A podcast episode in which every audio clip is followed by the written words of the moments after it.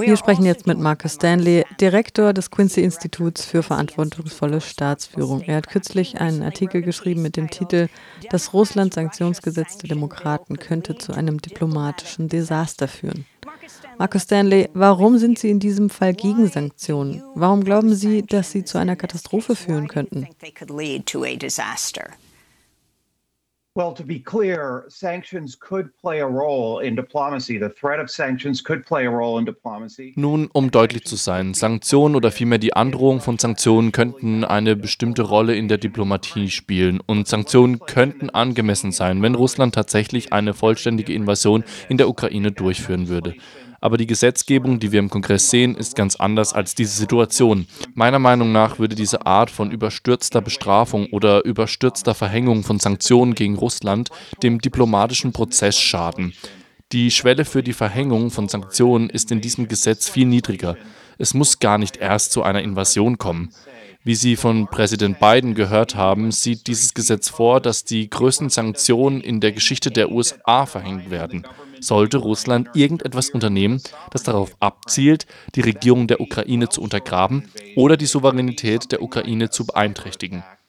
Darunter fällt so etwas wie ein Cyberangriff oder sogar eine Propagandakampagne. Sobald dieser sehr niedrige Schwellenwert erreicht ist, sieht der Gesetzesentwurf vor, dass all diese Sanktionen auf einmal verhängt werden und einmal erlassen, wird es sehr schwer sein, sie wieder aufzuheben. Was wir also mit diesem Gesetzesentwurf sehen, ist, dass wir aufgrund einer relativ geringfügigen russischen Provokation in einen regelrechten Wirtschaftskrieg verwickelt werden könnten. Und wenn das erst einmal passiert ist, wird Russland auch nicht davor zurückschrecken, weiterzugehen. Und das ist genau das Gegenteil eines flexiblen, kalibrierten Sanktionsansatzes, welcher der Diplomatie untergeordnet ist, bei dem die erste Priorität darin besteht, eine friedliche diplomatische Lösung zu finden. Und Sanktionen sind nur ein Instrument, mit dem man versucht, das zu erreichen. Was wir hier sehen, ist, wie ich schon sagte, eine vorrangige Bestrafung Russlands, also eine Art überstürzte wirtschaftliche Kriegsführung, noch bevor Russland einmarschiert ist. Und wir glauben, dass es einen Weg zu einer friedlichen diplomatischen Lösung dieser Krise gibt, aber diese Gesetzgebung ist zu extrem und trägt nicht zu dieser Lösung bei uh, too extreme and not contributing to uh, to that solution. Well, Marcus Stanley, I wanted to ask you to respond one on this issue of uh, Nun sind sich die NATO-Verbündeten in der Praxis einig über diese Sanktionen, denn Europa hat in Bezug auf die Auswirkungen auf seine Wirtschaft eindeutig mehr zu verlieren als die Vereinigten Staaten, wenn einige der schärfsten dieser Sanktionen umgesetzt werden. Und könnten Sie auch über das SWIFT-System das Finanzsystem und die Drohung, es für Russland abzuschalten, sprechen, über die möglichen Auswirkungen, die das auf die Weltmärkte und das internationale Finanzsystem haben könnte?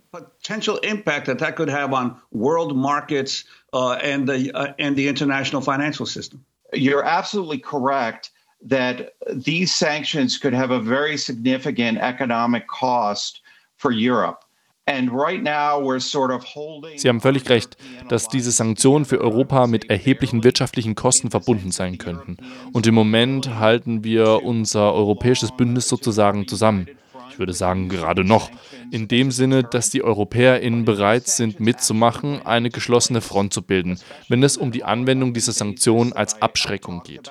Aber wenn diese Sanktionen tatsächlich in Kraft treten, vor allem auf der Alles- oder Nichts-Basis, von der ich gesprochen habe, und vor allem, wenn sie für viel weniger als eine vollständige Invasion in Kraft treten, dann wird Europa die Konsequenzen sehr schnell zu spüren bekommen. Die Energiepreise werden in die Höhe gehen, die Rohstoffpreise werden steigen. Russland ist ein wichtiger Handelspartner der EU.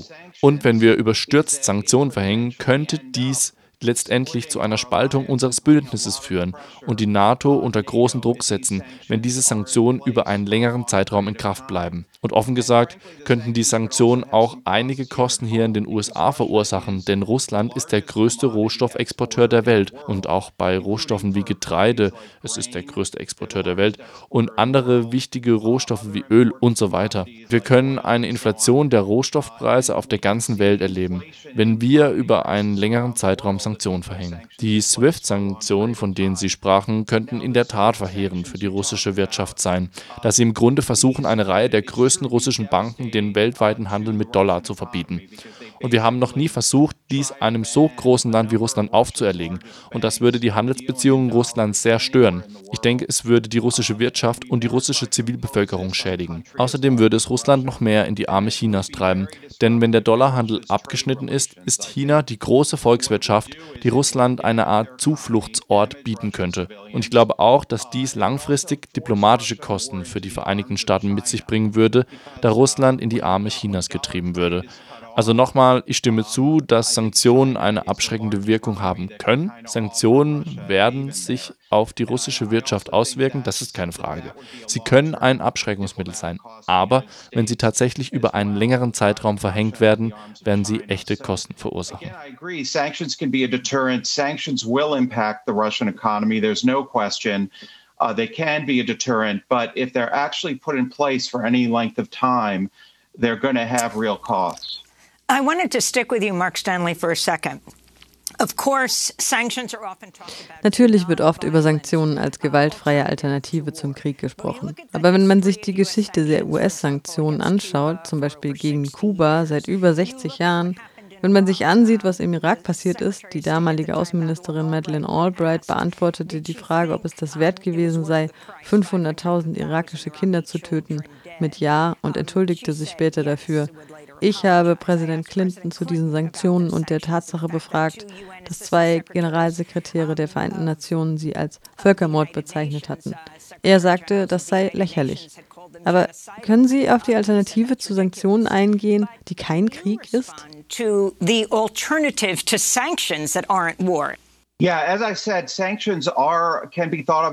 Ja, wie ich schon sagte, man kann Sanktionen als eine Form der wirtschaftlichen Kriegsführung betrachten. Sie werden mit Gewalt durchgesetzt und sie sind eine Form der Wirtschaftsblockade, die traditionell als Teil der Kriegsführung betrachtet wurde. Und wir haben gesehen, dass sie verheerende Auswirkungen auf die Zivilbevölkerung haben können. Die UNO hat festgestellt, dass unsere Sanktionen gegen Afghanistan direkt zur Ernährungsunsicherheit und zum potenziellen Hungertod von Millionen von Menschen beitragen. Ich glaube also nicht, dass es richtig ist, ist, Sanktionen als irgendwie gewaltfrei zu betrachten. Und ein letzter Punkt, den Sie in Bezug auf die Kuba-Sanktionen angesprochen haben. Sie wissen, dass Sanktionen traditionell nicht sehr effektiv sind, um Menschen dazu zu bringen, das zu tun, was man will. Wir verhängen seit 60 Jahren Sanktionen gegen Kuba und seit Jahrzehnten gegen Nordkorea. Diese Regierungen sind immer noch im Amt. Sie tun immer noch nicht, was wir wollen. Aber es gab erhebliche Auswirkungen auf die Zivilbevölkerung.